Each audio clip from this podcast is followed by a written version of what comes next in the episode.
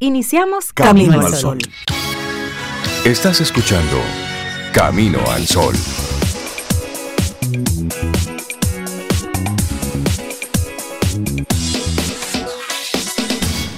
Buenos días, Cintia Ortiz, Obeida Ramírez y a todos nuestros amigos y amigas Camino al Sol oyentes. Buenos días, sí es de día y estamos arrancando Camino al Sol. Sí, hola Rey, hola Cintia, buenos días también a Laura y a nuestros Camino al Sol oyentes, ya despiertos en pie y listos para empezar este nuevo día. Uf, soy como soy yo, chévere. Ya me fundí. No.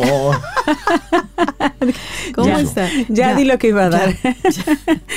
Buen día. Muy bien. Ahora es que empieza. Ahora es que empieza todo esto. Sí, sí, sí. Buen día, Rey. Buen día, Laura. Y, buenos días a ti, Camino al Sol Oyente. También. Feliz miércoles. Hoy estamos ya 19 de octubre. Mm, ¿Quién, ¿Pero quién lleva la cuenta? ¿Pero quién lleva la cuenta? Pero sí, el año sigue avanzando y los planes también.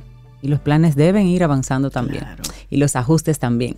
No se ha terminado hasta que se termine. Esto no se termina, así es, hasta que termina. Bueno, arrancamos nuestro programa, como siempre, deseándote un, un, buen día, que hoy sea un buen miércoles. Te preguntamos, ¿cómo te fue ayer? ¿Cómo estuvo tu martes? Cómo estuvieron esas reuniones, esos planes, esos proyectos. Puedes contárnoslo a través del 849-785-1110, nuestro número de teléfono. Ahí tenemos la aplicación de WhatsApp y por supuesto es la vía en la que tú nos envías imágenes, fotografías, nosotros la vemos, las compartimos leemos tus mensajes, tus preguntas, tus comentarios. Tuviste ayer todas las fotos que mandaron los equipos, hasta los niños y las niñas. Qué lindo. Sí, así que buenos días a todos los que conectan ahí. bueno, y si no, no sabías, lo que pasa es que ayer estábamos hablando de que Rey y Sobe vinieron con sus sendas cachuchas de aguiluchos. De aguiluchos. Entonces comenzamos a hablar aquí de Eso todo lo dice la Constitución. Que quién, de, qué, equipo eras y no sé qué. Y las personas comenzaron a, compartirnos sus fotografías con su gorra o su camiseta o su banderita o lo que hasta los perritos. hasta los ah, perritos. ya yo le voy a buscar un pañuelito a Lía. es ponerle a esto diga que eso es como maltrato animal. Maltrato animal. Ah. No. Pero es, ponerle a, cada día, vamos a ponerle a cada día un sazoncito, un saborcito especial. Y hoy te queremos invitar a que nos acompañes a, a reflexionar juntos en lo siguiente. No quieras llenar todo tu plato para luego dejar una gran cantidad de comida. Esto es una especie de metáfora que te queremos compartir. En la vida no quieras abarcar todo o estar en todo al final no es posible. O quererlo todo. O quererlo todo. En el mundo no todos queremos lo mismo. Entonces enfócate tú en qué sí, qué es lo que tú quieres, cuáles son tus deseos, tus anhelos. Y el otro tendrá sus deseos y sus anhelos y simplemente es ir viviendo en pos de eso. Cada quien con su afán, como dicen. Cada quien a lo suyo. A lo suyo. Así es. Así que cada quien en su esquina. y, no, y no tanto cada quien en su esquina, sino que a veces, por yo querer siempre lo que la otra persona está emprendiendo, está queriendo, está deseando, simplemente yo me voy desenfocando y voy cambiando de, una, de, un, de un lugar a otro, de un lugar a otro. No, Quédese en lo suyo, enfóquese en lo suyo, el poder del Descubra enfoque. qué es lo que usted quiere. ¿Qué es lo suyo? Lo que le gusta. Exactamente, la base, autoconocimiento. Cuando tú sabes, ya no importa lo que te presenten, tú estás en lo tuyo. ¿Sabes que esta época donde las a través de las redes sociales la gente presenta su vida maquillada, ah, porque solamente ahí presentamos lo que queremos que el otro vea. El otro siempre está viendo, ah, pero mira, ¿te lo crees? Hizo tal cosa, o está haciendo tal o cual. Ah, pues yo también. Ah, pues yo también. Entonces, comenzamos a desvirtuar las cosas de la vida, ¿no? Desconéctate de todo eso. Y Rey tiene 100 likes. Y Cintia tiene 200, pues yo quiero 400. Exacto, y ahí vamos corriendo Los donde likes deben desaparecer. Los likes vamos. deben desaparecer. Usted postea y comparte lo que usted quiere sin pensar en likes. La gente se está volviendo loca con los likes. Sí. Y eso ha sido una propuesta desde hace ya mucho tiempo de parte de las mismas de los administradores y de los gestores de las redes sociales precisamente para, para evitar la, la loquera con la que nosotros estamos asumiendo todo esto. Pero no, desde tu individualidad. Hoy queremos invitarte a que te enfoques en lo tuyo. Tengo una hermana que dice, ponte para lo tuyo. Bueno, pues sí. Tú enfócate en lo tuyo, dale para allá. Celebra los triunfos de los amigos, disfrutas con ellos, los celebras, te los gozas y trabajas los tuyos. Así es. A eso te queremos invitar hoy en Camino al Sol. Siete, seis minutos en la mañana tenemos nuestros colaboradores e invitados con muchas cosas chéveres para compartirnos en este miércoles. Los titulares del día en Camino al Sol.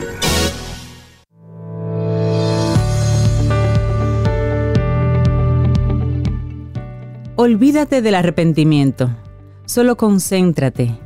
Concéntrate en el día de hoy, no en el pasado. Concéntrate en lo que puedes hacer, no en lo que no hiciste. Catherine Pulsifer Seguimos avanzando en este camino al sol. Es momento entonces de conocer algunos de los titulares que recoge la prensa nacional e internacional. Son las 7:14 minutos, es miércoles, estamos a 19 de octubre. Bueno, esta es una información muy lamentable la que compartimos. La persecución anoche al equipo de trabajo de Wilkin García Peguero, conocido como Mantequilla, el hombre que alega multiplicaba el dinero de sus inversores en Sabana Grande de Boyá, terminó con el saldo de una persona fallecida, un muerto, según confirmó una fuente de Diario Libre. El muerto es uno de los hombres que trabajan con mantequilla, quien supuestamente fue perseguido por personas a quienes García Peguero le debe dinero mientras conducía una camioneta a doble cabina hasta provocar el fatal accidente. Según la fuente, minutos antes los enfurecidos por el quebrado negocio de inversiones habrían quemado neumáticos frente a la villa donde se hospeda el propietario de la empresa 3.14 Inversiones Worldwide SRL en el referido municipio. Los inversionistas han ejercido mucha presión desde el pasado jueves para que se le devuelvan sus ganancias, a lo que Mantequilla ha reaccionado cerrando el local de su negocio y ha ofrecido pagarles visitándoles casa por casa. En un video en el lugar del accidente se ha podido observar, eh, observar múltiples facturas de inversiones 3.14 rodando por doquier. Se desconoce si Mantequilla estaba en el vehículo al momento del accidente. Esto, esto se está complicando. Sí. Bueno, bueno, otra información. El Colegio Médico Dominicano declara la guerra abierta a las ARS y ordena desafiliarse de Universal. El Colegio Dominicano, el Médico Dominicano y sus 56 sociedades médicas especializadas anunciaron ayer martes la desafiliación masiva de los médicos de la ARS Universal como parte de su plan de lucha contra las administradoras de riesgos de salud. El presidente de la entidad, Senen Cava, advirtió que quien no acate esta disposición de la Junta Directiva Nacional será sometido sumariamente a nuestro Tribunal Disciplinario con las consecuencias que esto acarrea en los beneficios para su ejercicio laboral y gremial futuros. Esta decisión tiene un efecto inmediato y su puesta en vigencia inició desde ya. El plan es ir escalando la medida, especificó Cava. Se estima que ARS Universal congrega al 7% de los afiliados nacionales, afectando a unos 325 mil pacientes. Al ser cuestionado sobre los motivos de la decisión, el presidente de los galenos dijo que de las cuatro ARS más grandes, posiblemente, aunque es la que menos afiliados tiene, Universal es de las más poderosas y una de las que ha sido más beligerantes en confrontar a los médicos y a las sociedades especializadas. También reclamó que en este proceso se ha impuesto de manera taimada y alevosa y una campaña para posicionarnos en el imaginario de la población como los malos de la película, mientras ellos se han servido con la cuchara grande recibiendo más del 188% cada vez que se ha logrado incrementar la cápita. Ahí está. Cambiamos de tema. Precios de productos agrícolas subieron un 2.8% en septiembre. Lechuga y limón, con mayor variación en septiembre, y esto lo señala el Ministerio de Economía en un análisis. Más del 50% de los productos agropecuarios de mayor consumo a nivel nacional registraron un aumento de precios de aproximadamente 2.8% en promedio durante septiembre de este 2022. Eso lo indica el informe Precios Agropecuarios, Análisis y Seguimiento, publicado por el Ministerio de Economía, Planificación y Desarrollo, en el que se analizaron 43 productos que forman parte de la canasta básica familiar. Los productos que tuvieron mayor incremento en el pasado mes fueron lechuga en hoja, limón persa, repollo, batata y plátanos verdes. En tanto que rubros de mayor aumento acumulado en nueve meses, de septiembre 2001 a, de diciembre de 2021 a septiembre de 2022, entonces ahí estuvieron la yuca encerada, la yautía coco, piña y guineo verde y ají morrón. Al observar el comportamiento de los precios por categoría de los alimentos de origen pecuario, incluyendo los cortes de res y de cerdo, se presenta que de siete artículos, seis tuvieron incremento, siendo la libra de pecho de res y la libra de pierna de cerdo la de mayor costo, al registrar diferencias de 3.1 y 3% con respecto al, al mes anterior. Los víveres también presentaron un incremento, Leguminosas, ahí sí hubo bajas, en aproximadamente son 2.3%. Pese al incremento que se observó en algunos productos perecederos, este documento, este informe completo, destaca que el aumento promedio entre todos de 2.8% fue el más bajo desde marzo del corriente año y que en contraste a ese comportamiento se registró una reducción acumulada de 1.4%.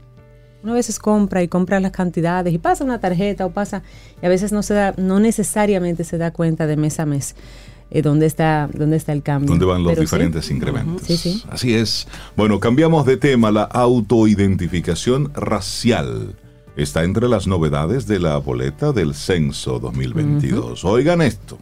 Le voy a hacer una pregunta a todos nuestros amigos y amigas Camino al Sol oyentes y quiero que me respondan con absoluta honestidad. ¿Ok?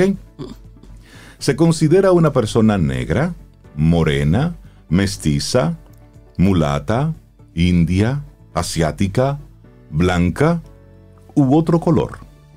Mírese bien, piense la respuesta para que esté listo al momento de ser empadronado durante este censo, porque le van a preguntar, por ejemplo, Sobe, Tú eres negra, morena, mestiza, mulata, india. Asiática definitivamente no, asiática no. soy, pero yo debería ser negra. O morena, o, mestiza, o mulata, o india. Sí, exacto, esos conceptos se... Pero ahí, ahí faltó entonces jabao, entonces lo del cibao somos jabao. O como colorado. Uno de mis sobrinos, cuando estaba chiquitito, le dijo que él era cremita. cremita. Él era cremita. Mira, eh, hay que irlo pensando desde ahora. yo no sabría pero, Ahí les faltó también moreno prelavado. Yo, yo, yo te voy a hacer una pregunta. Ajá. Cuando uno va fuera del país, ¿cómo lo ven? Yo voy. Negra. Soy, por eso soy eh, negra, me ven como negra. Pero es que ahí voy. negro o latino? precisamente. La pregunta mía es: ¿cuáles son las sutilezas y los cambios que puede ser de forma perceptible entre un entre un moreno, mestizo, mulato e indio. Yo, no sabría cuál decir que soy. La mayoría va a decir indio. Mestizo, mestizo o indio.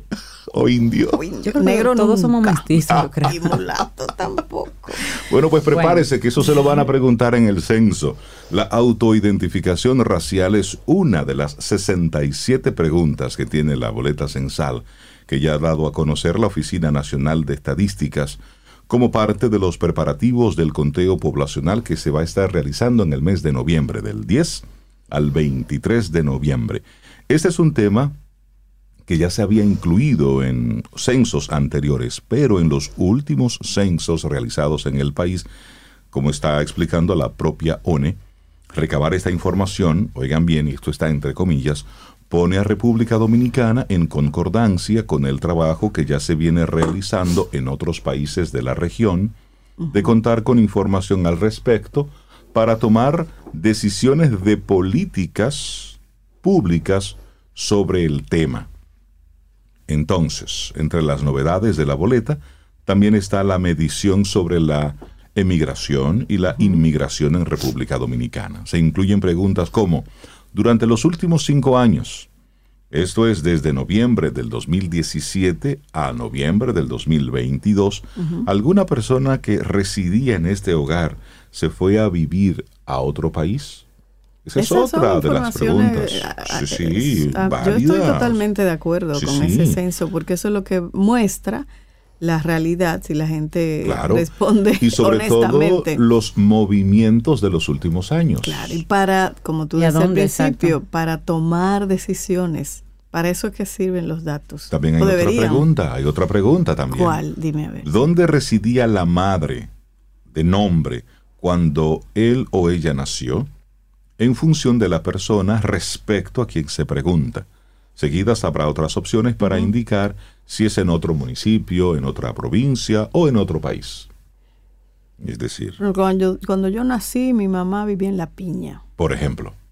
Exacto. Y ya, yo nací en La Vega porque, bueno, en La Vega. Pero fue porque nací ahí, porque estaba en la clínica, pero... Pero es, es bueno que, está, que, que vayan saliendo las que los diarios, los diferentes diarios están publicando cuáles van a ser me puedes decir otra vez lo, de los colores? Lo de los colores. Creo que está demasiado amplio, pero... ¿Se considera una persona negra, morena, mestiza, mulata, india, asiática, blanca u otro color? Son de las preguntas que nos van a hacer. Por ejemplo, si a mí me preguntan... Mulata... Jabao falta ahí. Ahí faltan.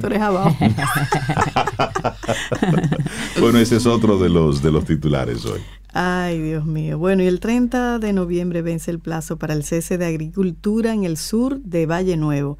El 27 de septiembre del 2022, el pasado ministro Medio Ambiente, Orlando Jorge Mera, emitió la resolución 034-2021, en la cual se reiteró la prohibición de nuevas siembras en el lindero sur del Parque Nacional Valle Nuevo, correspondiente a San José de Ocoa. En dicha resolución se abordaron aspectos relacionados al retiro de cultivos de ciclo corto como papa, zanahoria y cebolla, como también de ciclo largo, como aguacate y fresa. Otro de los aspectos que trata la resolución son los planes de reubicación según el Censo de Familias y Predios Agrícolas elaborado en el 2021 por un equipo multidisciplinario con la campaña de la Asociación de Productores Hortícolas de la Orma, ASOPROORMA. La resolución dispuso un plazo de 60 días para presentar el proyecto de reubicación de los ocupantes en diferentes enclaves agrícolas, cuya agrupación la integran unas 160 familias entre pequeños, medianos y grandes productores. El tema es que se acerca, ya la fecha se vence el 30 de noviembre y al finalizar ese plazo estipulado en la resolución, el entonces ministro de Medio Ambiente dijo que tras el inicio del plan la entidad tomó el control y posesión de los 115 kilómetros cuadrados dentro del Parque Nacional Valle Nuevo del lado de Ocoa. ¿Ustedes se acuerdan de esa, de esa información? Por supuesto. Bueno, eh, luego de la reunión con algunos agricultores, el ministro fallecido informó a la prensa que había otorgado un nuevo plazo. Y este es el plazo que vence el 30 de noviembre de 2022 y el panorama causa tensión entre los agricultores de Valle Nuevo. A pesar de que el plazo de un año fue en favor de las siembras de ciclo largo, las actividades de ciclo corto siguen presentes dentro del área protegida, aunque en menor escala. Así lo confirmó este martes Darío Higinio, agricultor del sector de las espinas. Sí, me imagino que ya que están ocupando hasta cierto tiempo con la, con la cosecha larga y ellos están ahí y viven de eso, aprovechan y hacen unas están cuantas. en una zona protegida, que ese es el tema, que deben salir de esa zona. Claro. Así es. Bueno. Bueno, cambiamos de tema y vamos a Haití. Llaman a haitianos a armarse de machetes para una revolución. Jean-Charles Moïse, el guía máximo del partido izquierdista haitiano Petit de Salines, ha pedido a sus seguidores estar preparados y empezar una compra de machetes, seguro de que en su país ha llegado la hora de la revolución. Este llamamiento de Moïse está acompañado de una orientación para identificar las casas de cada ministro y la promesa de estar en esos lugares en tres días. Occidente, proclamó el ex senador, tu tiempo de gracia ha terminado. Haití es un gran pueblo, no somos tu patio trasero. Su declaración llega poco después de haber sido reprimida una protesta de su partido frente a la Embajada de Estados Unidos en Puerto Príncipe, donde sufrió por inhalación de gases y requirió el auxilio de sus partidarios y familiares. Opuesto a una intervención de fuerzas extranjeras en su país, Moïse, un radical opositor del primer ministro Ariel Henry y su Consejo de Ministros, ha aconsejado al jefe de gobierno que si no renuncia, no podrá dormir nunca. No les estoy pidiendo que lleven armas, dijo refiriéndose a los, afiliados de su partido. Cómprense machetes para dirigir la revolución. Luego, en un tono más amenazante, Moïse, que fue postulado por su partido a la presidencia en las elecciones de 2015, logrando un tercer lugar con 14.3 em, por ciento de los votos, solicitó a la población identificar las casas de cada ministro. Eso como que me da Pronto iremos a todos. Peligroso, eso es muy peligroso. Pronto iremos a todos los ministros a manifestarnos. Iremos allí a manifestarnos en tres días. Evangeline Bact, un comisario de la Policía Nacional de Haití, fue asesinado a balazos en la sección Tapaje de la comuna Tabarre por presuntos miembros de la banda armada Beetle Home. Según los primeros informes, él fue baleado la madrugada de ayer martes y falleció poco después todo en el mismo tono, en la misma línea, caen dos pandilleros. La Policía Nacional de Haití, por otro lado, mató a dos hombres contra quienes había órdenes de captura por su alegada participación en varios hechos delictivos. Y finalmente, después de Estados Unidos, México y otros miembros del Consejo de Seguridad de la ONU, Bahamas ha dicho que apoya una intervención militar extranjera en Haití. Incluso asegura que están listos para ser parte integral de esta fuerza y también lo apoyó República Dominicana. El embajador dijo que apoya una intervención militar en Haití. Así es. Así es. Bueno, en otra información, impotencia, desesperación, desconsuelo reinaron en la protesta realizada por los familiares de las 126 personas desaparecidas en todo el país, que con luces, lágrimas y carteles bañaron el entorno del Palacio Nacional. Familiares, amigos y conocidos de estas personas que un día salieron de casa y no han vuelto a entrar, compartieron las vivencias y experiencias que han tenido después de haber perdido a ese ser querido. Hay muchas, varias historias que recoge hoy el periódico Listín Diario. Pero sí, se están haciendo manifestaciones porque hemos estado viendo cómo cada semana hay un desaparecido nuevo y lo que no vemos son respuestas. Si apareció vivo o muerto, qué ha ocurrido con esa persona, entonces sí, las autoridades deben darle respuesta a esto. ¿Qué está ocurriendo? Tenemos cámaras de vigilancia en algunas zonas, pero ¿cómo se está gestionando eso? Por ejemplo, y luego el, el, seguimiento que se le da a los familiares y, a todo lo que ocurre. Porque miren, estar en esos zapatos es muy difícil. Debe ser. Así que ayer, bueno, pues hubo una, una vigilia frente al Palacio Nacional precisamente los familiares y los amigos, preguntando, buscando respuestas. Laboratorio Patria Rivas presenta En Camino al Sol, la reflexión del día.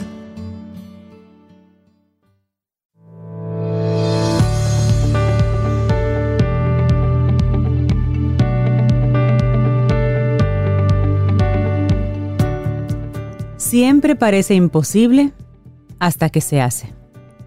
Nelson Mandela. Ya son las 7:37 minutos en la mañana de este hermosísimo miércoles, mitad de semana. Nuestra reflexión para este día, el síndrome de las mil ideas. Todo y nada a la vez. Si usted se siente reflejado solo por el título, tome nota. Atención. Bueno, el síndrome de las mil ideas es muy propio del mundo actual, en donde todo ocurre a una gran velocidad y reina esa sensación de que hay poco tiempo para todo.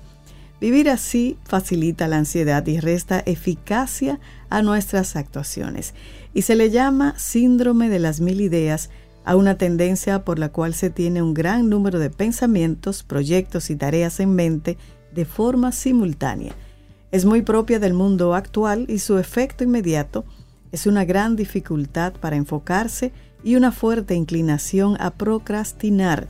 Si alguien tiene el síndrome de las mil ideas, no se debe a que tenga exceso de creatividad o una vida intelectual muy prolífica, sino que presenta un problema serio de concentración. hay infinidad de pensamientos que llegan a su mente, pero ninguno se queda. Las imágenes y las ideas se suceden por montones y sin control. Y el síndrome de las mil ideas es hijo legítimo de un mal contemporáneo que se llama la multitarea. El multitasking. Esta se refiere a una costumbre que se fue acendrando con las nuevas tecnologías y que consiste precisamente en hacer muchas cosas a la vez. Trabajas, miras el celular, abres el correo, vuelves a trabajar, ves una noticia, envías un emoji, tienes cinco ventanas abiertas en el ordenador, o sea, la de la noticia, la del inbox, la del video, la del chat de la familia. Ay, Dios dos, mío. Tres, cuatro, cinco, seis. no cuentes las tuyas, por favor. No, yo, yo me pasé ya. Pero bueno, les cuento que en el síndrome de las mil ideas, el cerebro funciona en modo lluvia de ideas todo el tiempo. Sin embargo, a la hora de la hora, Eres mucho menos productivo que alguien que no tiene tantas luces bailando en su cabeza. Casi siempre el destino de lo que piensas es ninguno. Pasa por tu mente y luego se pierde en el mar de la nada. Ay, madre. Bueno, los estudios al respecto indican que entre más ideas llegan a tu mente, menos es la probabilidad de que actúes. En otras palabras, demasiados pensamientos terminan por paralizarte porque te abruman te dejan sin energía y te impiden estructurar ideas más elaboradas. Este síndrome de las mil ideas se complica cuando lo que tienes en mente es un sinfín de proyectos. Estudiar inglés, ordenar la habitación, llamar al amigo de infancia, montar un nuevo negocio, ponerte el día en los deberes laborales, solo por mencionar algunas. Piensas en lo uno y en lo otro. Se te cruzan los temas y al final, adivina qué, no has hecho absolutamente nada. Qué terrible. Bueno, y hay un término aquí, el síndrome y la taquipsiquia. Taquipsiquia. Se puede afirmar que el síndrome de las mil ideas es un paso previo hacia la taquipsiquia. Esta se considera un síntoma psíquico que vendría a ser un equivalente a la taquicardia, pero en relación con la mente y no con el corazón y se le llama así a una aceleración, a una aceleración de la actividad psíquica que no se considera un trastorno como tal, pero sí puede ser síntoma de un problema más serio.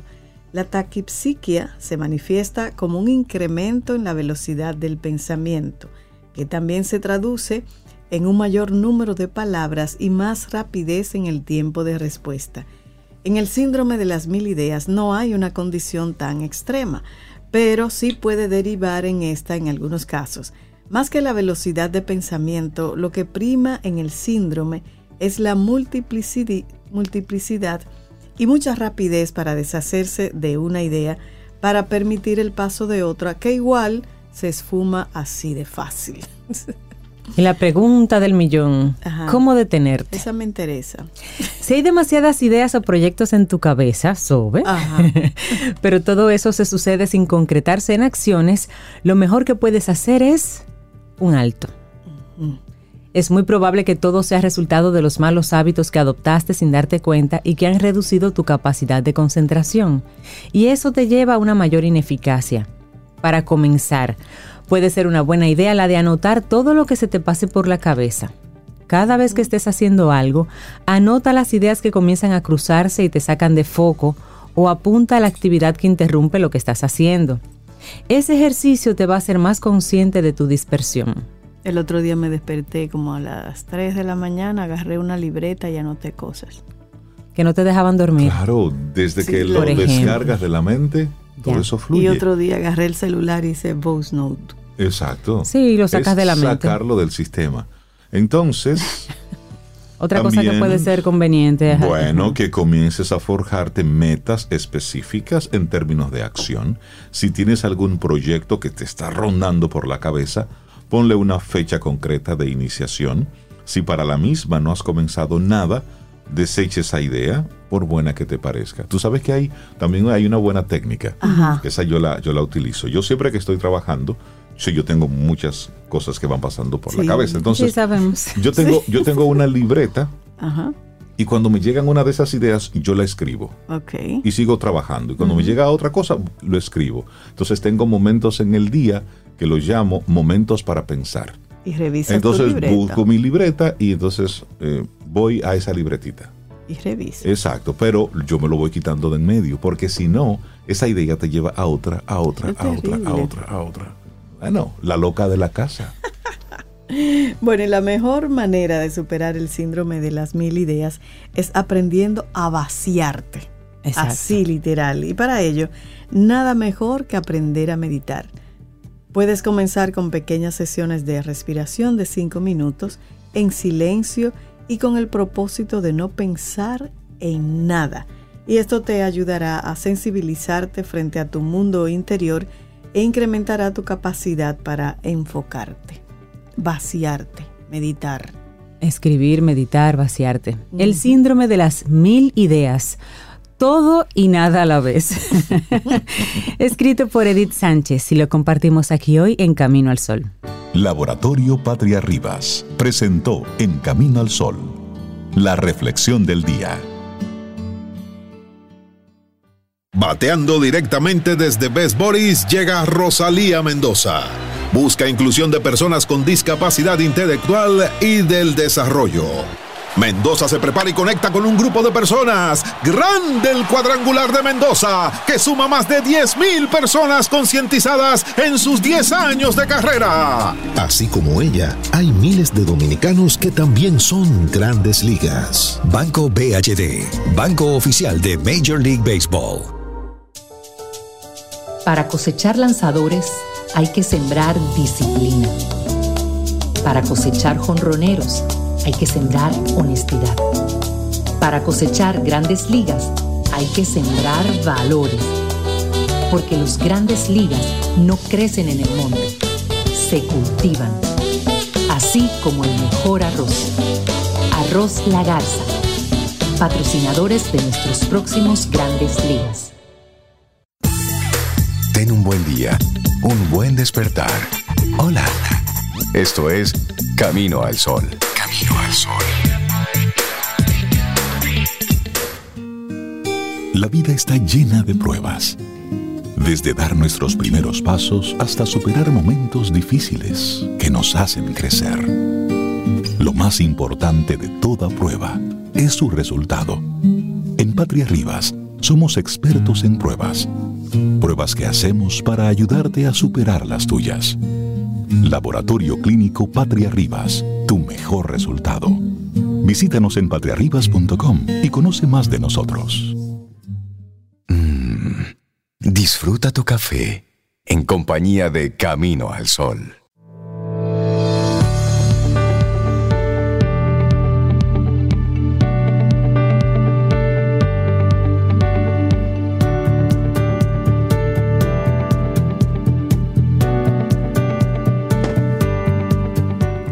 Y hoy te invitamos a concentrarte y a elegir, porque no puedes estar en todo ni hacer de todo, porque al final no haces nada. Entonces, esta siguiente frase es de Jim Rohn. Dice, la motivación es lo que te pone en marcha. El hábito es lo que hace que sigas. Arrancar arranca cualquiera. Es lo que ocurre mañana. Y el día que no quieres. Ahí es donde realmente tenemos el gran reto. 7:47 minutos. Parte de mi trabajo aquí en Camino al Sol es darle la hora para que usted se mantenga en tiempo y espacio y decirle el día. Porque sí, hoy es miércoles, mitad de semana, y darle los buenos días y la bienvenida a Giovanni Montero, nuestro psicólogo deportivo aquí en Camino al Sol, que somos todos atletas de alto consumo. Demos- demostrado. Hola, Giova, buen día. Buenos días, Rey, Cintia, Sobe. ¿Cómo Buenos están ustedes? días, muy bien, Jova. bien. Buenos días. Bueno, hoy nos traes una, una apreciación de una película, pero vista desde el punto de Sí. vista de la psicología. Sin meterme en, en el área de Richard Douglas, ¿no? Exacto. La actuación como tal. Ah, ok. En, en esta parte vamos, vamos a tomar eh, quizá lo más, eh, lo más icónico, lo más eh, central de la película y es la parte de la psicología que se presenta durante toda la película. Estamos hablando de la película The Hustle. de Hustle con, Hustle. con Adam Sandler, eh, donde tuvo una actuación muy, muy buena. Eh, por primera vez yo creo que lo vi en un papel eh, no cómico. no cómico, porque durante la película él, hace algunos chistes, algunas cositas, como para, para no salirse de eh, completo de. Yo, así en un minuto podemos explicar de qué va un poquito la película, sin, para que entonces veamos lo de la psicología. De bueno, eh, la película trata de, de un cazatalento de la NBA que va por el mundo buscando ese talento y entonces encuentra un, un muchacho joven en España, eh, donde dentro de la, del baloncesto callejero es, es un fenómeno, le llama la atención, incluso en bota de, obrero eh, juega eh, el, este, este muchacho, le llama la atención al cazatalento, lo persigue y se lo lleva a Estados Unidos para, para en Estados Unidos lo, que aquí le llamamos el tryout, allá le llaman el, el eh, ah, se me fue, eh, pero es un proceso de, donde se presentan todos los talentos como un tryout. Eh, no, no, es el draft, es, un tryout y entonces a partir de ahí, a partir de ahí entonces es lo que va después, sí, donde se elige. Exactamente. Y entonces a partir de ahí los los equipos que están presentes ahí entonces eligen los y ahí hay juegos juegos entre ellos. Sí, se hacen, se hacen se hacen mediciones del tamaño, altura, salto, velocidad. Eh, se, realizan juegos entre ellos para ver en, una situación real cómo es o cuánto talento tiene eh, ese, ese, jugador. Entonces, la situación se da eh, en esa parte. ¿Qué pasa con el aspecto psicológico de este muchacho? Un muchacho que tiene una hija, divorciado, de, hijo de, de una madre soltera, entonces es un muchacho que se ha dedicado toda su vida a, proteger y a mantener a su familia, tanto a su mamá como a su hija. Él tiene el síndrome del Salvador. Exactamente. Mm. Entonces, este muchacho sale de trabajo y se va a una cancha a jugar por dinero para poder eh, sustentar compensarse eh, a la familia. Entonces, viene a Estados Unidos. Eh, en Estados Unidos, todo un proceso completamente diferente no, no basta con tener habilidades eh, deportivas, sino una capacidad mental para poder soportar y lidiar con la presión y las cosas que se ven ahí. Entonces, ahí en que empieza el, aspecto eh, deportivo, psicológico, que afecta a muchos atletas. Eh, no es lo mismo tener una habilidad fuera del deporte organizado a tener una habilidad dentro del deporte organizado. Entonces hay cosas que no se permiten, elementos psicológicos que tú vas a tener que lidiar con ellos, que si no está preparado para ellos, entonces te puede pasar factura. Y este muchacho lo que hace es que reacciona cada vez que tocan un punto neurálgico de su vida, su familia. Exacto. Entonces, otro jugador que sabe la situación de este muchacho durante ese tryout, esa, esa que medición, ese punto débil. que conoce ese punto débil, entonces tocó ese punto. Y lo desestabilizó. Completamente. Lo sacó completamente de concentración, de enfoque, lo sacó completamente, hasta el punto en que lo, que lo tuvieron que rechazar, porque incluso eh, eh, eh, fue agresivo con, el otro jugador. Entonces, ¿qué pasa? ¿Por qué esta película es importante? Porque esto es lo que nosotros vemos a diario. Y nosotros podemos mencionar nombres de jugadores profesionales que también esa incapacidad de controlarse ante situaciones emocionales le han pasado también factura. Y es, es interesante que tú lo menciones, Giovanni, por lo siguiente. Son atletas, pero son personas, son humanos que tienen una serie de, retos personales y, eso no se deja en la puerta de la cancha. Es decir, tú andas con lo que tú andas con el paquete completo. Pero ahí es que está el punto. No se deja porque son individuos biopsicosociales. Exacto. Ahora bien, cuando tú estás dentro del contexto, claro. es un elemento que no puede tú no puedes entrar, tú no puedes entrar con, ese elemento, porque no solamente va, a afectar el desempeño, sino que tú vas a estar a merced de cualquier cosa que pase en la cancha. Cualquier cosa. Y ahí tenemos uno de los casos más famosos de Sinadí Zidane. Sí. Ay, sí. En el momento cumbre, ya cerrando los últimos segundos de su carrera. De su carrera. Y jamás ha, levantado cabeza. No. Y, a mí me encanta Zidane, con todo y ese trompón que dio al final. me gusta su... su, Hay trompón tuvo una carrera. Es que tuvo un, era un trompón liberador, si él se le notaba. Es que ese, ese, ese atleta tuvo una carrera elegante. Bonita. Y se mantuvo, y de hecho en ese mundial fue el mejor jugador, el que todo el mundo estaba observando y hará el cierre de su carrera. Exactamente, exactamente. Y ese fue un chistoso eh, del equipo contrario porque sabía porque justamente ese, sabía ese, elemento. ¿A quién tenemos ahora mismo en la NBA que está pasando por eso? A Damon Green. Damon Green, un tipo de, pasar de ser el mejor sexto hombre de la liga a un tipo violento que incluso a uno de sus compañeros, porque tuvieron una diferencia, fue y le dio una trompada que tuvieron que, ponerlo en, en, la lista de lesionados. Es cosa mi ignorancia, eso de que... Baloncesto, también. Baloncesto. Durante una práctica con su mismo compañero de equipo. Ah, pero tiene ah, un conflicto. Yo, en la vida real, porque la película eh, refleja a este chico totalmente silvestre que él encuentra en España y lo lleva aquí. Imagínate, este juega con botas. Exactamente, pero en la vida real, cuando estos chicos se identifican a nivel mundial para llevarlos a ese primer proceso, para de ahí poder elegir, eh, vienen de escuelas, sí están eh, siendo atletas que están trabajando en sus países y que tengan tal vez ese acompañamiento psicológico.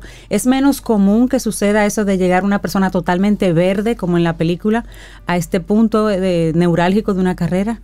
¿O es muy común que lleguen hasta ahí verde y ahí es que lo trabajan? es muy común y por eso en el camino se pierden tantos talentos. Oh, wow.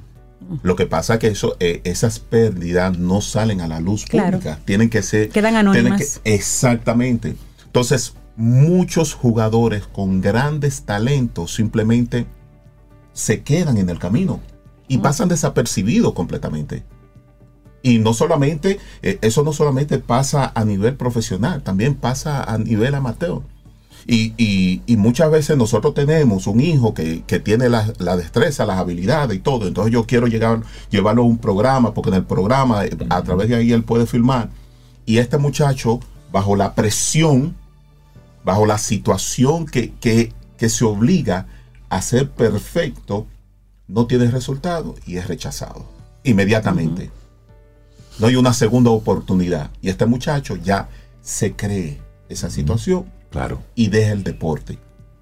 Entonces, por eso es sumamente importante que desde la base se trabaje al atleta para prepararlo a situaciones más competitivas. Porque no es saber tirar la pelota, es saber tirar la pelota bajo una situación de presión. Por supuesto. Que ahí es que se hacen grandes. Claro.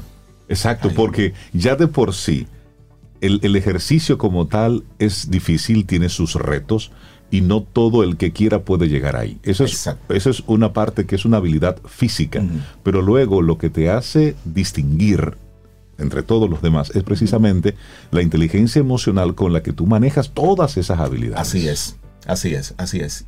Y, y pasa, pasa al contrario también. Cuando un atleta es, es entrenado, en, esa parte psicológica. La parte psicológica es parte del entrenamiento.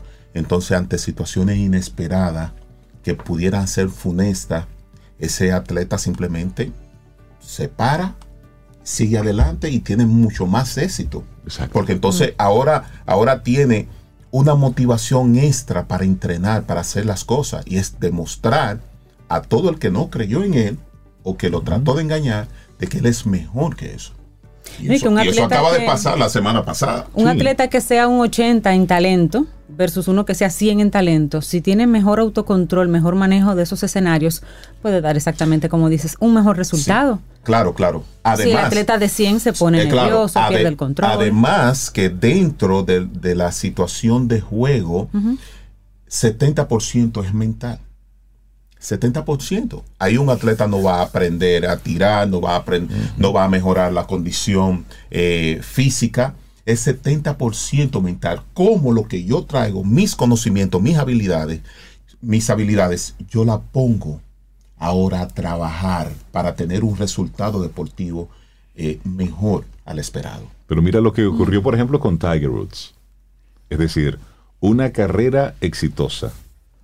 Premio tras premio, así, torneo tras torneo lo iba ganando. Tuvo una carrera muy exitosa por años. Escribió libros, métodos, videos de cómo se juega el golf. ¿Qué ocurrió? Después que tuvo un incidente importante con su ex esposa, donde ella le dio una carrera con un palo de golf y él tuvo un accidente, a partir de ahí, ya, incidentes, lesiones, es decir, ese hecho, sabrá Dios lo que habrá ocurrido antes, pero eso fue como lo que detonó, es decir, no, no ha podido levantar cabeza. Eh, eh, eh, bueno, el mejor ejemplo, Tyson. Mike Tyson. un individuo preparado para ganar. Una, una máquina. Pero nunca fue entrenado para perder. Exacto. Y ante una situación que él asumió de que iba a perder, vamos a ganar como sea. Vamos a morderlo. Vamos a morder. Exacto. Vamos a morder. Entonces, nosotros tenemos mucho Mike Tyson. Y tenemos mucho, eh, mucho Sinadí Zidane. Y tenemos mucho Damon Green. Estamos llenos. Pero es porque no le estamos prestando a la atención a la parte quizá más importante en el desarrollo de un atleta. Y ahora mismo yo tengo atletas con grandes habilidades, pero un día fallaron y eso se convirtió en una cadena de fallos y de pensamientos negativos sobre sus habilidades. Las habilidades se fueron, no, están ahí. Están ahí. Lo que pasa es que no tienen la capacidad para poder entonces utilizar, regresar de nuevo. Entonces, en, en la película pasa eso.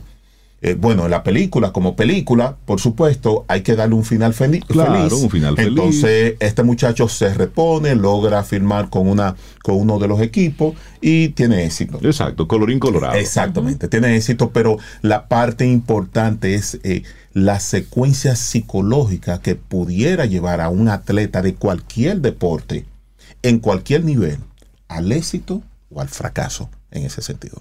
También hay un mensaje ahí muy bonito de, creer en la persona, porque al final este muchacho firma con un equipo contrario al que al que representa eh, la persona que lo vio, lo captó, lo trajo, lo sostuvo y creyó en él todo el tiempo. Al final quien lo firma es otro equipo y él aún así con esa con ese amor paternal incluso que se ve que se le desarrolla, él es feliz que lo firmaron, aunque lo firmó otro equipo.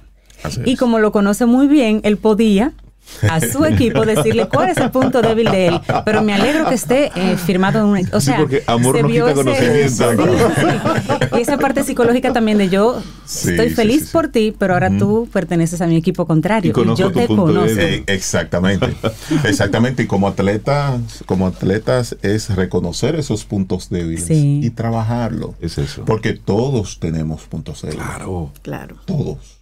Entonces. Y muchos. Qué buena conversación tuvimos hoy con Giovanni Montero, psicólogo deportivo de ES Perfiles. La gente que quiera conectar contigo, Giovanni. A través del 809-750-0716 y a través del Instagram, arroba ES Perfiles. Ahí estaremos esperándolos. Un gran abrazo. Un abrazo. Gracias por el tema. 849-785-1110. Ese es nuestro número de WhatsApp. Escríbenos. Camino al Sol. Gamma Knife en Camino al Sol. Les habla el doctor José Orlando Vidó, neurocirujano del Centro Gamma Knife Dominicano. Y hoy les trataré sobre la radiocirugía Gamma Knife como opción para el tratamiento de la neuralgia del trigémino. La radiocirugía con Gamma Knife es un método moderno para operar afecciones cerebrales sin intervención quirúrgica, utilizando la aplicación de altas dosis de radiación a través de 192 rayos muy finos, hasta de 4 milímetros, que coinciden de manera precisa en la raíz del nervio trigémino, eliminando selectivamente las fibras que transmiten el dolor, no así las de la sensibilidad táctil o la fuerza para masticar. Conoce más sobre este interesante tema escuchando nuestro segmento por Camino al Sol. Gamma Knife en Camino al Sol. Ten un buen día, un buen despertar. Hola. Esto es Camino al Sol. Camino al Sol.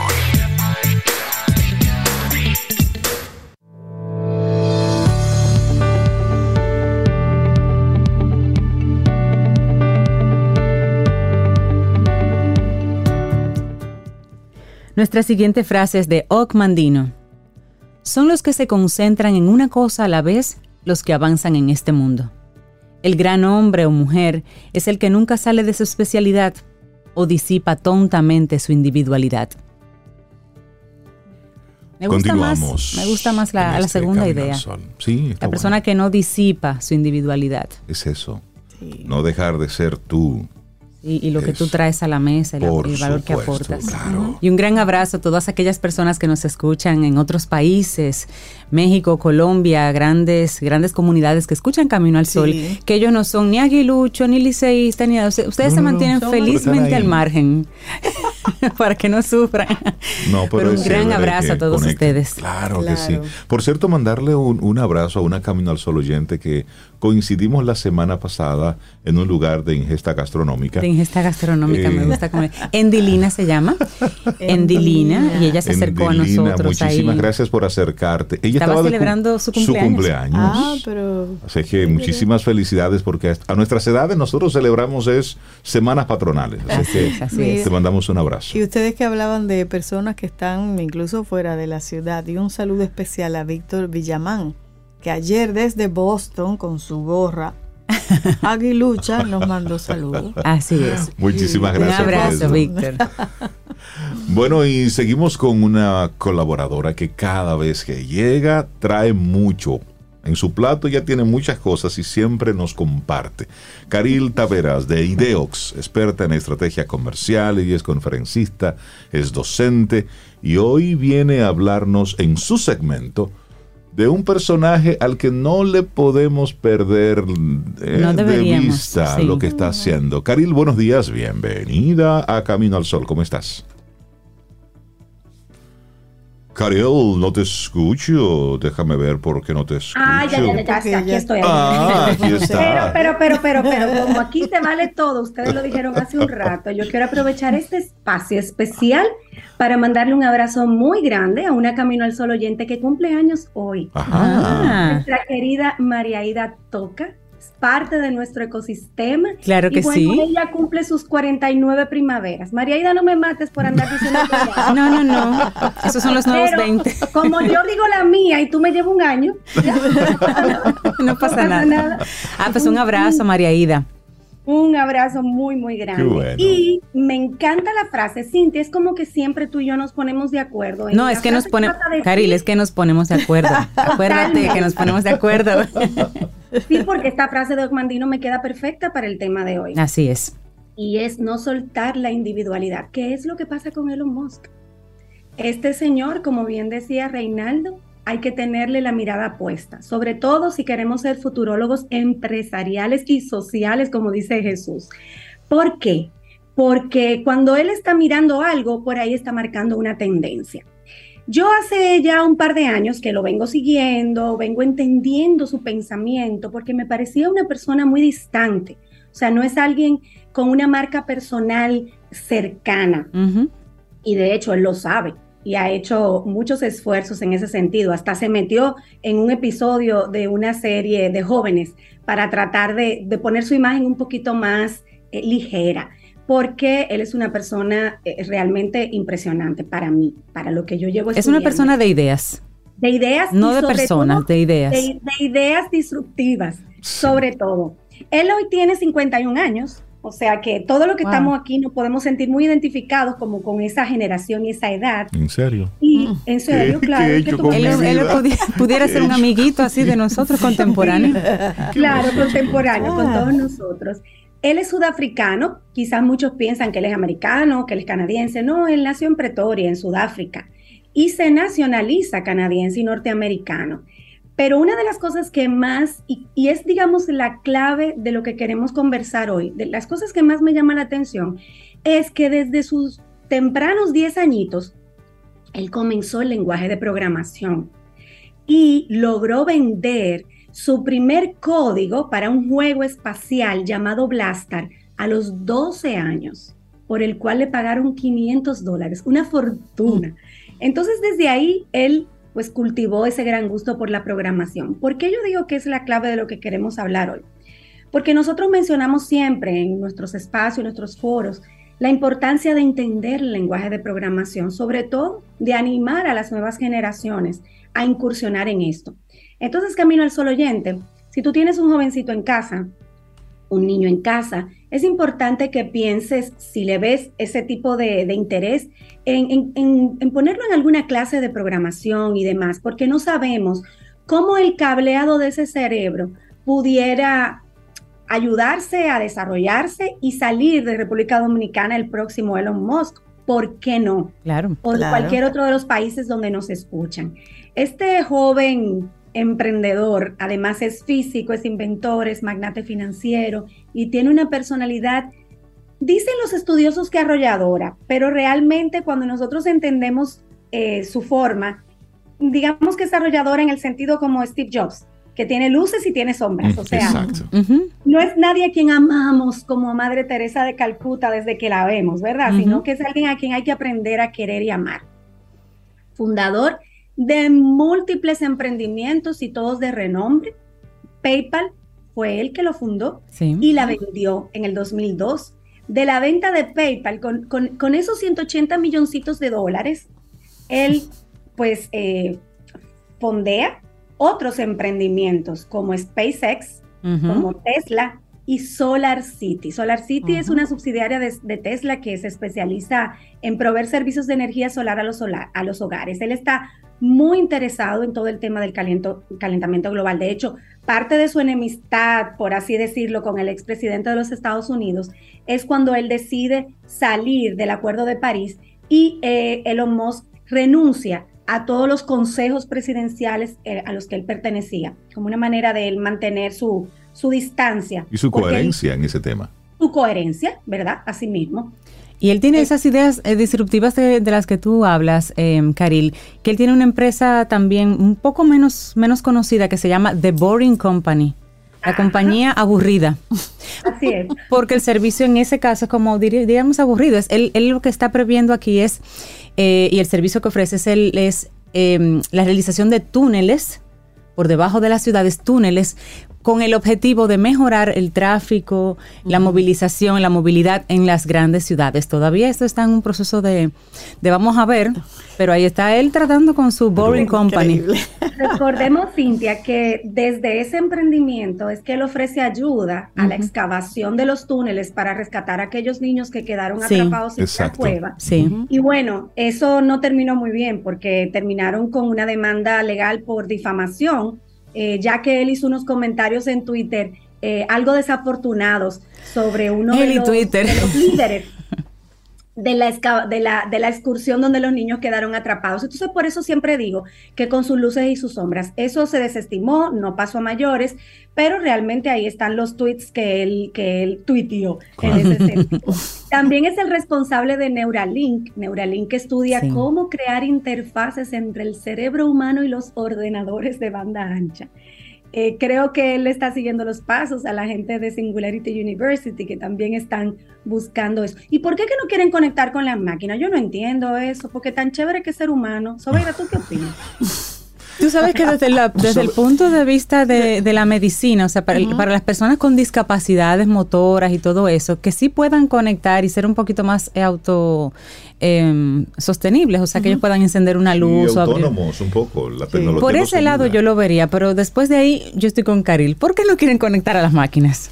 Eso es lo lindo, Cintia. Lo que pasa es que cuando tenemos estos, estas ideas tan disruptivas, son a veces puertas como caballo de Troya. Que sí, por ahí, por ahí tú con esa idea tú la abres. Sí, porque pero luego pasa cualquier cosa. y al final la tecnología cuando funciona es una maravilla. Pero hay un día que la tecnología no funciona. Como cuando yo no abro el micrófono. Eh, de tecnología. No, eso es un problema de capa 8. Exacto. eso fue capa 8. Sí, la tecnología funcionaba. pero pero, pero a, veces hay, hay momentos donde tú tienes un tema con una tecnología en, particular y con tú prender y apagar el dispositivo arranca y funciona. Entonces, imagínate que eso ocurra cuando un vehículo autónomo se esté comportando de forma errática, por ejemplo. Entonces, hay, entonces así como está eh, Elon Musk pensando, desarrollando e inventándose cualquier cantidad de cosas, también por el otro lado está Yuval Harari, quien tiene, quien también se atreve a pensar en qué sucedería si. Claro. Entonces es pensar en un lado, pero también en el otro. Por Y yo creo que la invitación a, esas dos cosas es precisamente atrevernos a pensar en grande y, que llegue desarrollar ese pensamiento que se ponga en el medio. Exacto. Y pueda vamos garantizar. a hacer la paz con esta idea tan disruptiva. Sí, vamos a hacer algo que sea bueno para la humanidad. Sí, porque, por ejemplo, yo, me, yo, me, quedo pensando en Starlink. Como usuario diría, no conozco el servicio, no he tenido la oportunidad de, de, conocerlo, de, usarlo. Pero me parece maravilloso que tú puedas tener acceso a Internet a altísima velocidad en cualquier rincón. Me parece espectacular. Pero yo digo lo siguiente, en el ahora mismo tenemos rondando el planeta Tierra más de 7000 satélites que son propiedad de una empresa, de una persona. Dicen ellos que es solamente para Internet, pero ¿qué garantías tenemos nosotros de que solamente eso que está ahí arriba es para Internet? O que de repente el Señor un día se levante con el pie izquierdo y diga, déjame apagar esto a ver. Exacto. y deja el mundo entonces, creo Que, entonces estamos ahí en un punto de, de un alto riesgo como humanidad cuando una persona con grandes ideas, con grandes capitales va desarrollando cosas. ¿Qué ocurriría con todo eso cuando ya él no esté físicamente? Es decir, son, son preguntas para, para irnos haciendo. Sabemos que, que, estas grandes corporaciones pues tienen sus consejos de administración y tienen pues sus equipos que, que llaman a la cordura en estos casos.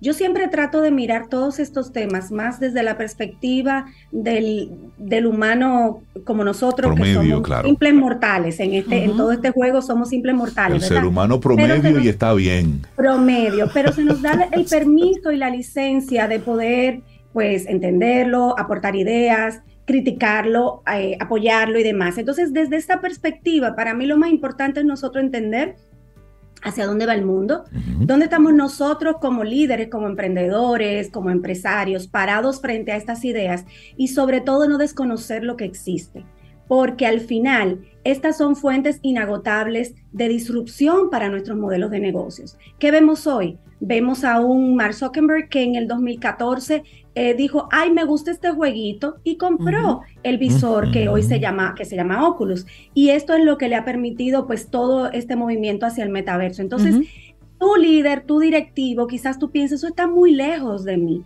pero ¿qué tan cerca puede estar un desarrollo de algo que no tiene nada que ver con tu sector, que se podría convertir en la próxima gran disrupción de tu sector y, colocarte tú como el que genera seguidazgo y no como el seguidor de otros que lo están haciendo muy bien.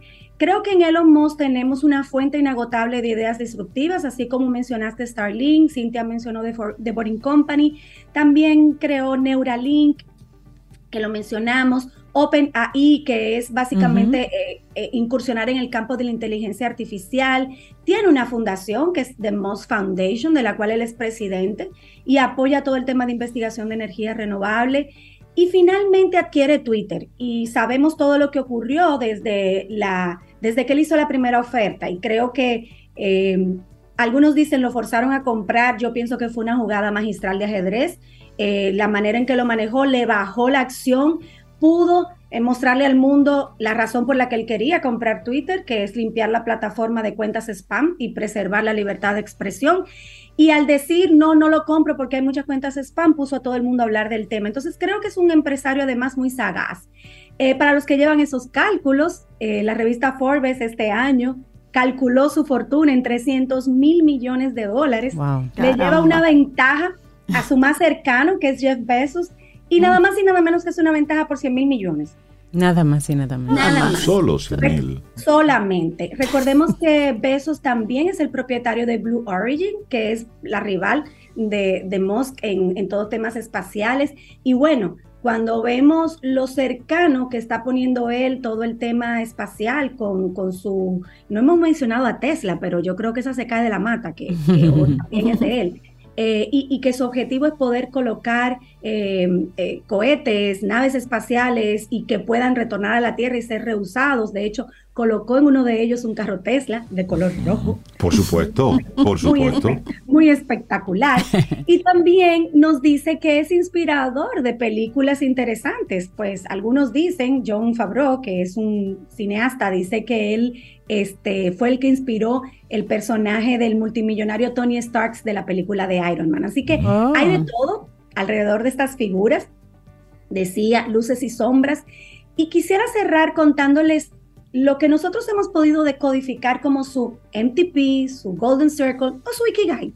Eh, son tres formas de llamar el propósito para el cual tú naciste y lo encontraste. Y él tiene tres que van de la mano. Proveer mucho avance tecnológico e Internet a la humanidad. Conquistar el espacio por medio de la preservación de la raza humana. Él entiende que él va a llevar Humanos a Marte, así que aquella canción que se llamaba Humanos a Marte, quizás fue inspirado por él. En el 2030 él dice, estaremos visitando Marte y que algunos se quedarán por allá porque la Tierra está muy poblada. Y por último, desarrollar energía renovable. En el fondo, su Ikigai es mejorar la calidad de vida del humano promedio, y me gustaría dejarlos con esta frase de Musk. A ti, Cintia, que te encanta compartir frases. Él tiene frases súper chulas, más que inspiradoras, porque no es una persona con ese, ese perfil.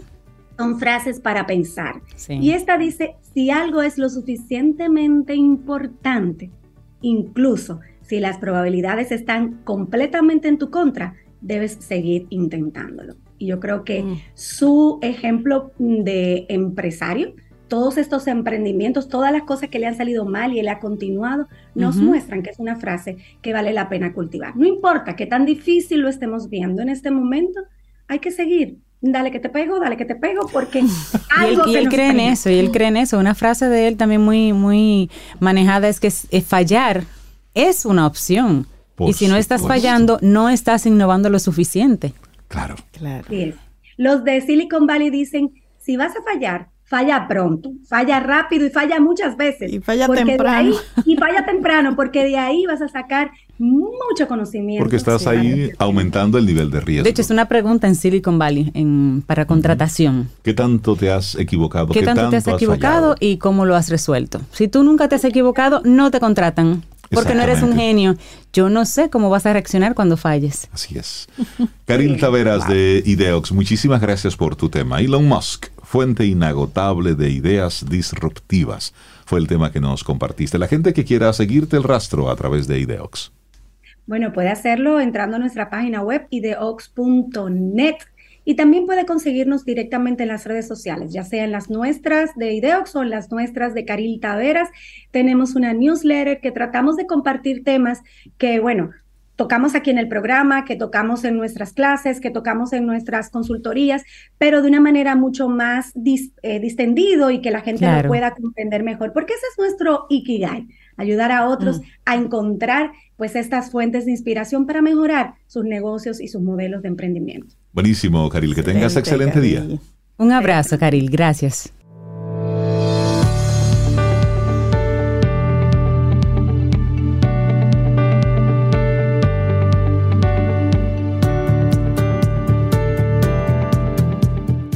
Nuestra siguiente frase es muy inspiradora porque proviene de una persona que reconocemos muy sabia, Warren Buffett. Dice ese señor, solo tienes que hacer muy pocas cosas bien en tu vida, siempre y cuando no hagas demasiadas cosas mal. Con eso tú la pegas. Sí, porque, vale que te equivoques, que cometas errores, pero tienen que pegar aunque sea una. 8.33 minutos en este miércoles, mitad de semana. Muchísimas gracias por conectar con nosotros. ¿Y cómo va tu miércoles? ¿Cómo va todo? ¿Ya desayunaste? ¿Tomaste café? ¿Chocolate? ¿Té? ¿Agua? ¿Cómo va tu mañana? ¿Te has reído un poco? ¿Te has reído? Hoy es miércoles, ya sí, hoy es miércoles, pero, pero ¿cómo vas? No tienes que esperar a que concluya el día para irlo evaluando, no. ¿Cómo arrancó esta mañana? La mía bien, con un café en mano y con ustedes dos. Usted se bañó, ¿verdad? Y se puso ropa limpia para ir para la calle. Si no, haga como las máquinas cuando dan fallo. Apague y prenda. Apague y prenda. Sí. Que hay tiempo todavía. Mira, y recibimos en esta mañana a Glenis Reyes. Ella es consejera de adicciones. Para con ella entonces conversar precisamente sobre este tema tan profundo, tan intenso y que ha sido de una manera u otra vetado es uno de esos temas innombrables. Sí. Son tantas cosas que recogen. Glenis, buenos días. Buenos días. Bienvenida a Camino al Sol. Buenos gusto. Días. Buenos días a todos. Gracias. Feliz miércoles. Gracias. Gracias igual para ti, Glenis. Glenis, en una conversación anterior, justo antes de, de, conversar contigo, estuvimos con nuestra colaboradora Caril Taveras y hablábamos de este personaje, Elon Musk. Y yo me gustaría preguntarte a ti, si hay personas que son adictas a los líos y a la adrenalina empresarial, porque él pareciera una persona que no puede estar tranquilo. Si algo está muy tranquilo, él lo revuelve. Así es, así es. Hay todo tipo de adicción. Y por eso saben hablarles un poco de cada uno. Eh, está la adicción, eh, la principal, la adicción a las drogas, a todo tipo de drogas. Y muchas personas se preguntarán por qué hay unas personas que pueden usar eh, regularmente y otras que lo hacen esporádica. Y eh, lo que sucede es que todos los adictos tienen el TOC, que es el trastorno obsesivo compulsivo. Entonces, eso lo diferencia de, los, de las otras personas que son normales. Y pueden usar de cada año un día, por ejemplo, digamos. Pero el que tiene el trastorno no puede parar de eso. O sea, es una eh, compulsión una obsesión y una compulsión. Entonces, eso mismo se aplica a otro tipo de, comportamientos. digamos, las personas que son adictas al trabajo, personas que son adictas al sexo, a la comida. hay una gran variedad de, de, casos de personas que tienen ese tipo de adicciones se compulsan. Glenis, nos gustaría que e, esta conversación la vayamos guiando para nuestros Camino al Sol oyentes, partiendo de una definición de qué es una adicción, porque con el tiempo ya este concepto se ha ido un poco desvirtuando. ¿Qué, qué se puede...? Yendo y perdiendo. Exactamente. Vamos a, vamos a redefinir. ¿Cómo se define hoy? ¿Cómo se define hoy las, las adicciones, la adicción? Hoy, hoy en día la adicción es una enfermedad eh, eso es lo que definitivamente es la adicción. Es una enfermedad eh, crónica, incurable y progresiva. Incurable, y progresiva. Incurable. Sí, así es. Mm. Solamente es decir, un, eh, adicto será adicto siempre. Siempre. Mm. Siempre, porque no se cura. Lo que uno hace es controlarlo pero no. Exacto, puede, puede tratarse y vivir una vida normal dentro de lo que cabe, pero sin hacer uso de ningún tipo de sustancia que altere su sistema nervioso. ¿Qué, mm, en, ese, en ese mundo, ¿qué tanto es genético y qué tanto es conductual, aprendido en la sociedad? Hay una parte que es hereditaria, heredan sus padres, los padres de Estamos perdiendo un poquito la, el, el Sí, el niño exacto. nace incluso con síndrome de abstinencia cuando, cuando una madre adicta da luz. Entonces, mm. eh, una, una gran parte es hereditaria y otra parte es adquirida. Glenis, y digamos, a mí me gusta el vino y me gusta comer. ¿Cuándo identifica uno que está cayendo en adicción? Cuando tu vida se vuelve ingobernable, o sea, cuando esa parte de ti te resta de las otras partes. Por ejemplo, una persona adicta a la pornografía, vamos a decir, que viene dentro de lo que es adicción al sexo, esa persona le dedica más tiempo a ver pornografía que a compartir con su familia, que a compartir con sus amigos, que a su vida eh, personal. O sea, eso es lo que eso es lo que determina el tiempo que tú le dedicas a eso. Es como si eso lo definiera. Exacto, o sea, esa, esa parte que te, te, obsesiona y te compulsa al mismo tiempo, porque son unos pensamientos irracionales y un miedo a no tener eso que tú quieres, ah, lo que te hace entonces que caerle atrás. Por ejemplo, hay personas que son dependientes de otra persona, su droga es la otra persona. Ah, Entonces, por eso ustedes ven muchas veces que en la mayoría de sus casos son mujeres que van al trabajo del marido, que lo llaman 70 veces, que no pueden vivir sin él, quieren, que, quieren ser el centro de atención de esa persona a toda costa. Entonces esa persona ya tiene una dependencia, una adicción a esa otra persona. Pero los hombres también, lo que pasa es que muchos lo hacen. Sí, los hombres también, lo que pasa es que en el caso de las mujeres es más común. Claro. Pero hay hombres que también lo presentan. Sí, sí, sí. Sí, porque lamentablemente esos desenlaces fatales que hemos visto es una persona que se niega a que su expareja esté con otra persona y, que no sea él. La mayoría muertas son mujeres por parte de un hombre. Exactamente. Sí. El tema de las sustancias controladas, que cuando se habla de adicciones, en el principio se hablaba, era específicamente con el tema de las drogas, pero también la, ludopatía. En nuestro país, ¿cuáles son las mayores incidencias de adicciones, Glenis? Eh, a la, bueno, a las sustancias, o sea, a las drogas, eh, mucho la marihuana, sobre todo, es la más común. eh, luego está el alcohol. El alcohol también es una adicción muy fuerte muchas personas también no lo reconocen a tiempo, no lo entienden, no lo aceptan y siguen destruyendo su vida con eso de, del alcohol. La ludopatía también está dentro de las adicciones, pero como que es un tema tabú, mucha gente no, no habla de eso, no lo entiende. Y los mismos ludópatas tampoco no aceptan que tienen un problema. Y las familias son las que pagan casi toda la consecuencia de eso.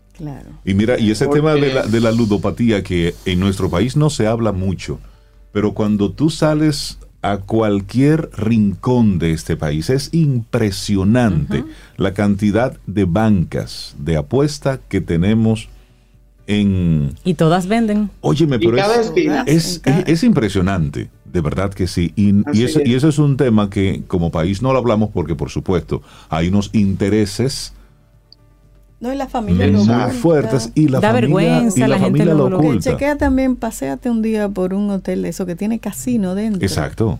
A cualquier hora. A cualquier hora. Exactamente. Hay personas ahí jugando. Pero de eso no se habla. Para mí es deprimente. Glenis, la vida de ese familiar, de esa pareja que comparte su vida con una persona adicta. Es un desastre. Un total desastre son personas codependientes que tienen a su lado una persona adicta. Eh, lo apoyan, le, cubren toda la falta. Por ejemplo, eso de la ludopatía, muchas personas venden o alquilan la casa, el carro, cogen prestado, hacen de todo. Y la esposa o la madre o la persona que acompaña al ludópata, entonces le cubre, le vive pagando, le vive falta para que no toque fondo, vamos a ponerlo de esa manera. Y por esa razón también el, ludópata no busca ayuda. Porque tiene una persona que lo está cubriendo. Exacto, que le está prácticamente alimentándole ese vicio. Protegiéndolo, claro. Exactamente. Protegiendo, exactamente. De forma enfermiza, pero sí. Sí, exacto, una protección no muy buena. en, esa, en esa misma línea, Glenis, y ya has hablado de, de la personalidad eh, adictiva, es decir, una persona que es adicta a lo que sea y luego va saltando de una cosa u otra. ¿Cuáles son esos síntomas que podemos ver desde fuera? Precisamente, por ejemplo, uno como padre, ¿para qué cosas yo debo prestarle atención a mis hijos? ¿Con qué tipo de actitudes? Previendo que no, que no sea, que no tenga una personalidad eh, adicta. Bueno, es lo que mencioné antes, la, el TOC, que es la, el trastorno obsesivo compulsivo. Ese tipo de personas siempre están eh, ansiosas, siempre se, o se comen las uñas, mueven mucho los pies, siempre tienen que estar haciendo algo. Eh, la ansiedad se le nota por encima de, o sea, de, la ropa y todo, porque se mueven mucho y siempre quieren estar haciendo algo. Entonces, eh, ese tipo de personas también, por lo regular, eh, se aísla en, un momento, llega un momento de la adicción donde ya eh, no, no socializa mucho, porque se está enfocando más en suplir su necesidad, eh, su adicción en curso, vamos a ponerlo de esa manera. Aquí en nuestro país, Glenis, en República Dominicana, ¿hay centros a donde pueda acudir una persona con adicción en general o con sospecha de una de adicción? De mira, creo, sospecho que tengo alguna adicción con, con, las tabletas o con la comida. Eh, algún lugar donde eso se pueda identificar y tratar? Claro que sí, hay muchísimos centros de, adicciones aquí en el país. Eh, de, mediano pago, de pago alto, de hasta gratis. O sea, hay muchísimos centros de, tratamiento, incluso hay grupos de 12 pasos también en todo el país donde pueden asistir completamente gratis. ¿Cómo, se accede a esos grupos? En internet hay una página, o sea, buscan Grupo 12 Pasos, República Dominicana, y le va a salir toda la información. Exacto. Glenis, Cintia mencionaba hace un momentito adicción a las tabletas. Hace unos, hace unos días estábamos con unos amigos y uno de ellos andaba con sus hijos, 12, 13, 14 años, ahí, preadolescentes, adolescentes. Y desde que él les quitó los dispositivos electrónicos, los tres comenzaron a desarrollar algún tipo de, de, síntoma. A uno le dolía la cabeza, a uno le dolía la rodilla, a otro le dolía los pies, y al final los tres terminaron en un lugar espectacular tumbados debajo de un árbol inútiles, sin hacer absolutamente nada. Y recobraron la vida cuando tuvieron de nuevo los celulares. Eso evidentemente da una tendencia de que tienen una dependencia de ese artefacto. ¿Cómo está en nuestro país el tema de la adicción a las, a las tabletas, principalmente en los, en los niños adolescentes? Bueno, está muy alto, muy alto. Porque después de la pandemia, sobre todo, eh, se, se arraizó mucho esa situación aquí, los padres que trabajan, los niños que siempre están con el celular para entretenerse. Entonces eso se ha convertido en un problema muy grave, muy grave. Aquí mismo han traído personas con, esa situación donde yo estoy y hemos tenido que trabajar eso a nivel conductual. Es un asunto que hay que ponerle atención. Yo escuché a un especialista hablar de que se estaba comparando la adicción a las tabletas con la adicción a la cocaína. ¿Qué tan cierto es eso y cuál es el efecto en el cerebro?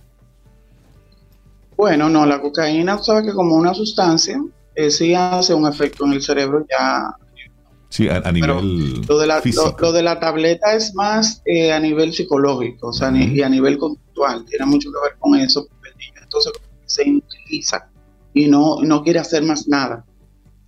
Bien, no quiere estudiar, no quiere aprender un deporte nuevo, no quiere aprender nada nuevo, simplemente quiere estar en el internet todo el día. Y eso es un problema. Eso, eso hay que prestarle mucha atención. Y lo grande es que esas son de las cosas que, como está ocurriendo por primera vez, los efectos lo estaremos viendo en 5, en 10, en 15 años. Ahí es que estaremos realmente viendo el impacto. como adulto protector de ese niño, niña, adolescente, eh, mientras tanto, está tranquilo Exacto. Y yo puedo seguir haciendo lo que estoy haciendo mientras él o ella está con su tableta, pero el daño que al final se le puede estar haciendo. Y mira que soy pro uso de la tecnología, pero de manera consciente y responsable. Yo he visto niños de dos y tres años que le ponen una tableta en la mano ah, mientras están almorzando. Muchos lo han querido justificar diciendo que las tabletas son el mismo efecto del televisor que le decían la caja idiotizante en una época, pero no es lo mismo, porque en aquella ocasión tú apagabas el televisor y o lo desconectabas, pero ahora nosotros vivimos con el celular, con la tableta como una extensión de nuestro cuerpo y esa es la realidad. Así es. Glenis Reyes, desde tu óptica, desde, desde la especialidad que tienes, ¿cómo ves tú la relación de República Dominicana y la seguridad social con este tema? Mm. Bueno, eh, yo lo que puedo decir es que los padres y los, las personas de los colegios, los profesores, educar al niño, o sea, motivarlos para que tengan un tiempo límite con los equipos. Una hora, dos horas, dos horas en la tarde, una hora en la noche, y motivarlos también a que aprendan cosas nuevas, sea un curso de karate, un curso de ballet, que socialicen, porque ni siquiera están socializando, no están, no están compartiendo con otros niños ni otros adolescentes.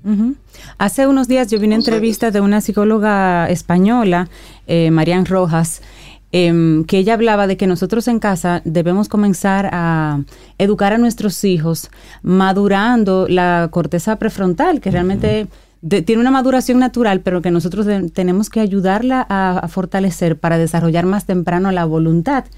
Y ella decía simplemente, por ejemplo, a sus hijos, si le gusta el chocolate, usted va a comer chocolate un día a la semana. El resto de los días tiene que respetarlo. Y ese ejercicio que hace el niño de respetar y saber que son los jueves que le van a dar un chocolate, lo obliga a desarrollar la voluntad. Porque el viernes yo sé que el chocolate está guardado ahí, pero no me toca. Voy a hacer ejercicio dos veces por semana. No me gusta, pero yo me voy a forzar a hacer ejercicio dos veces por semana para desarrollar la voluntad. Ella decía que lo que está sucediendo ahora mismo en muchos casos de adicciones y de temas familiares es que no hay una voluntad desarrollada que luego permita que la persona cumpla con normas que le ponen en casa y que luego que le pone un sistema o una sociedad porque la voluntad no está desarrollada. los padres tendemos a resolverle todo de, una vez. que no sufran, que a un clic está el todo. trabajo que yo pasé. porque estamos precisamente en la época de la gratificación inmediata. Claro, claro. Así es. Y eso no es más que un alimento para un, para un adicto. Correcto. Exactamente. Pero los padres si pueden identificar con, a tiempo cuando un niño tiene trastorno obsesivo compulsivo, es mucho más fácil manejarlo Así es. Buenísimo. Glenis Reyes, muchísimas gracias. Glenis es consejera en adicciones. Tienes una, un usuario en Instagram donde compartes contenido, ¿cierto? Así es. Adicción Tratamiento RD. Adicción Tratamiento RD. Ahí tú compartes sugerencias, consejos para todos los que están involucrados en esto. Así es. Glenis, muchísimas gracias por estar con nosotros. Un gran placer, de verdad que sí. Un abrazo, Glenis. Gracias por tu tiempo. Gracias, gracias. Igual para ti. Día. Un abrazo. Nosotros hacemos una pausa y retornamos en breve. Retornamos en breve. Oh, por Dios, hay que hacer ejercicios de articulación. Seguimos en breve. Esto es Camino al Sol.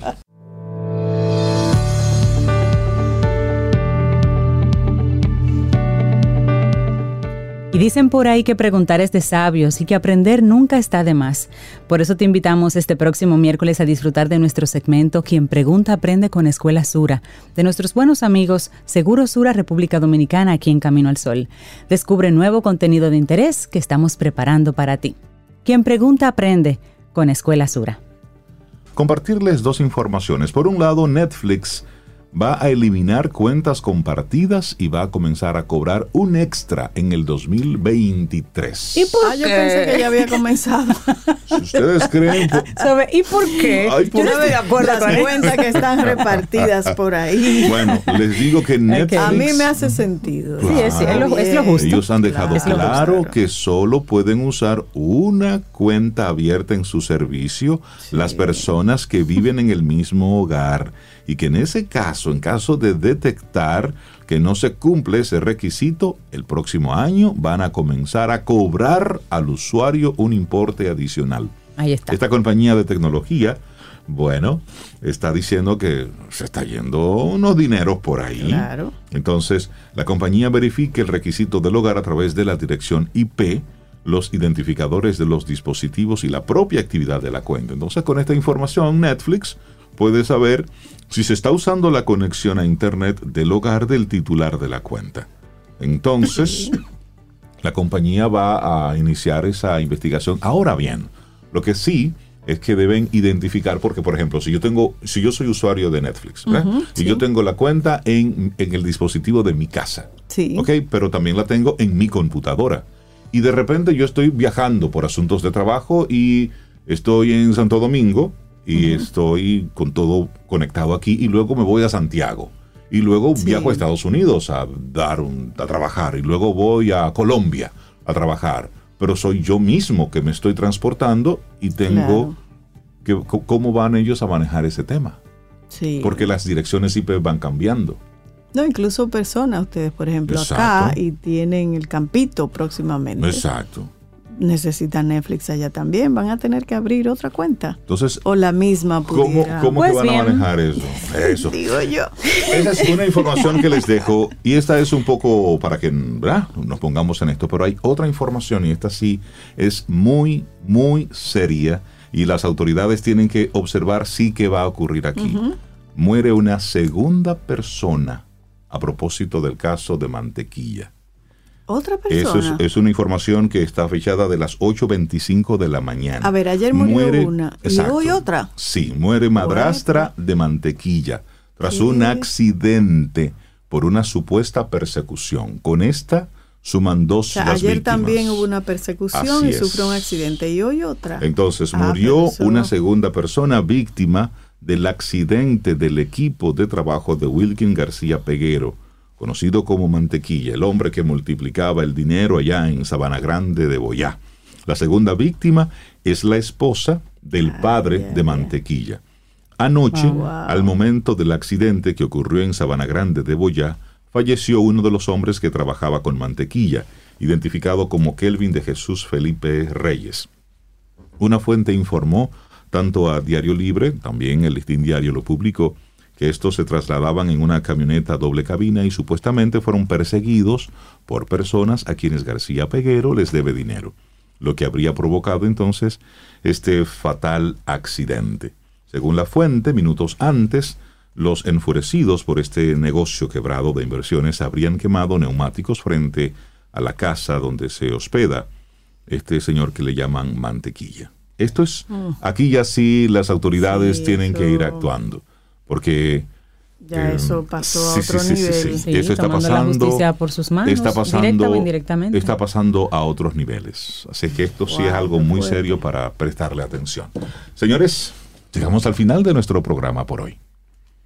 ¿Verdad? Ay, sí. Ya. Mañana jueves, si el universo sigue conspirando, si usted quiere y si nosotros estamos aquí, no importa el color que tengamos, tendremos un nuevo camino al sol. Porque sobre, tú, eres, tú eres india. India. Cintia es Jabá. Yo no soy Jabá. Yo no es Jabá. ¿Y qué tú eres?